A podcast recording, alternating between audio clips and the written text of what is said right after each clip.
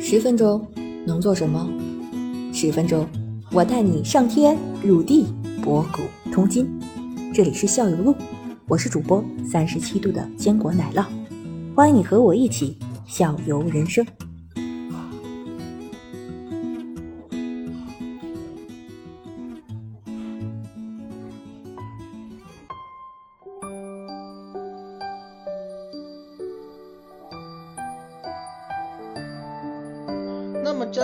这几年，因为你像这种国家宝藏这种那个节目的播出，这几年这块文物的热潮还是呃挺澎湃的。然后，那等于这这下无形中等于是对这些个文物工作的保护者的工作量一下子增加了。因为现在我觉得这种展览特别特别多，然后那个人民群众的热情也特别高，然后你参观这种各个地方的博物馆的人人数也多，那是工作量无形中要增加很多呀。嗯，是这样的，而且你看，像那个呃，习习总书记前段时间提出了那个中呃中国这个要发展这个呃中国特色、中国气派、中国风格的考古学，而考古学考古学的那个热热潮一翻起来，那他他要求的里面也提到了一条，要把文物保护好。那你考古是考考古出来了，那你不是说只只是考古呃出来了，你不把它保保护好，这个文物你就是再有价值，没有保护好，它最后这个这个东西也是会消失的。所以对于文物保护也提出了更高的要求。而现在呢，就是呃那个全国那个也那个人民都开始关注考古，那个关注考古，关注。保护呃关注文物的保护，其实这个是非常呃好的一件事儿。对于我们这本身就是一个呃很冷门的一个那个行业来说，现在开始被被关注，我们其实也觉得很荣幸。所以现在的呃国家文物局啊，然后就是已经在开始加大这个呃文物保护人员的引进以及培养。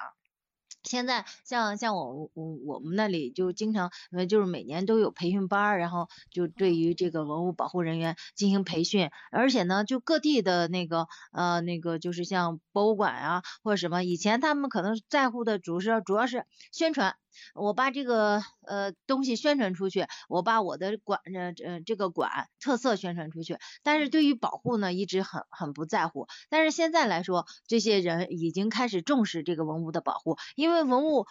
文物保存好了，这个这个馆它才有这个存在的价值，因为文物是他们实实在在的实体。如果文物消失了，他们这个博物馆的那个意义就不存在了。所以就是说，这个现在的文物保护，呃，就是这个这个这个呃专业的人也开始增多了。而且最近就是去年有一个那个专家叫那个苏国明吧，他提出来要把文物保护，就是说相当于建立一个这个这个学科。就是说，从从那个从从之前的那些学科里脱离出来，好像现在来说，好像是那个呃那天我是看了一个报道啊什么的，就是说好像有这么一个学科了，就这个，但是我我现在还不太确定是不是真正的在学校里已经确实确立了，反正现在来说。那个像那个浙大呀，然后呃相当于那个像那个是不是复旦呀什么的，就还有一些那个嗯地方的一些那个学校已经开始建立文博学院，就是嗯当然了那个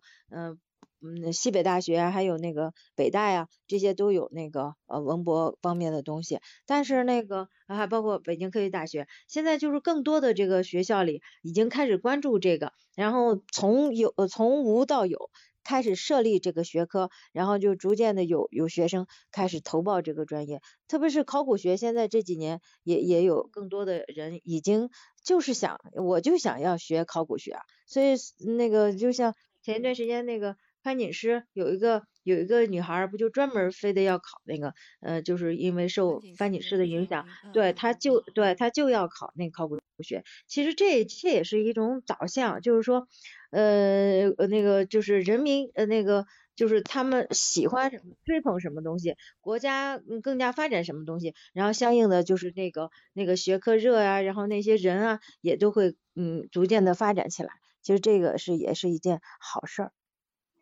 哎，楠浪，哎，我给你，我也给你介绍一下啊，呃，我们家孩子二二年级的时候，二年级的时候写的作文，将来干什么？老师给的作文，然后他的写的论文，那个那个作文叫做《我将来要做故宫的零零一号讲解员》。哇，好有志向。故宫不是有讲解员了吗？是这什么意思啊？不，他就是张，他是他当时那个非常喜欢看那个，对他他当时非常喜欢看那个张国立他们那个国家宝藏嘛，对，然后他对中国传统文化这些东西都都特别喜欢，然后当时那个作业时他就说我要做我要做那个，他说故宫，他说我要做故宫的零零一号讲解员，说我长大要干这个，当时就是说你长大要干什么 这个作文。嗯嗯嗯，挺好，挺有志向。嗯，蛮好。姐姐就是说对，呃，建议广大的青少年朋友投身到这个这个专业嘛。呃，是文物保护专业是两个专业，啊，对，是两个专业，是吧？嗯，我，嗯，对，其实首先是这样的，我觉得文物保护其实是一种情怀，它不像是不像那个，呃，就是经济发展的，像什么，嗯，什么就是金金融啊、贸易啊，然后这这些这些专业就大热，然后它一直就是属于呃冷门中的冷门，但是呢，就是。呃，从从多多少年前有也有很多人前赴后继的就做着，就是就是就是一直就是在默默无闻的就做着文物保护保护这个专业。你就像那个呃，我在故宫修文物这个节目那个火了，就是火了很很久，而且也是单霁阳，然后那个当上那个故宫博物院院长之后，把这个故宫使劲打造出来，就是宣传出来，也是才让更多的人然后关注文物，然后了解文物。其实嗯，之前。就是说，这这这是一个呃，相当于什么呢？就是说是这也是一个国家发展的一个那个标志。就是说，国家的只有说那个大家就相当于解决了温饱的情况下，就是经济发展的很强大了之后，人们才会注重文嗯那个精神文明建设，也就注重了这个文物的这个发展。所以就是说，这这。这是首先一个是它反映了我们国家就是这个经济水平发展的比较好了，还有一个就是说人民的这个精神层次提高了。然后呢，呃，希望其实说这种情怀呢，因为这个文物它是相当于。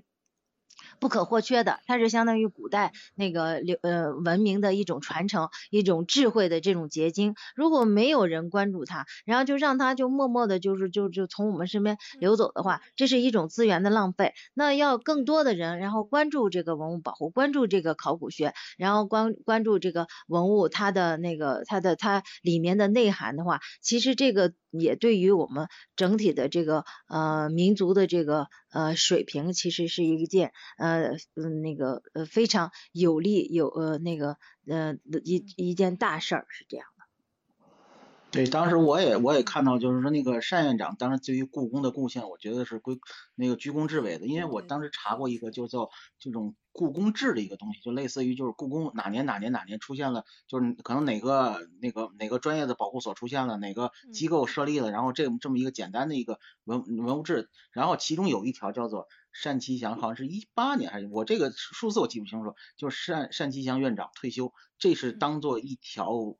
人物志来来并列在那个整个故宫的一个他那个故宫志里面。我觉得所以说我觉得单单院长当时对故宫当时以及对我们全国那种那个文文物这种热爱的文化的推动，起到他的自己的一个贡献吧。嗯，对。好的好的，啊南飞燕，那今天我们这个节目也听了好多你。关于这些文物保护的故事，那么最后呢，我我也对那个，我也通过这些故事了解到那咱们那些个文物工作者，他们那些个辛勤的劳动以及遇到的这些艰辛，并且呢，还有这些取得这些辉煌的成就。那么通过文物咱们这个载体呢，使得我们也更加了解了我们那个传统的一些优秀的呃传统文化，坚定了我们这些文化的自信。嗯，包括就像我说的，我们的孩子，呃，他们都希望在这种文物保护还是在文物的工作上做出自己，就是以后的工作方向上都有这样的选择。那么在我们这种像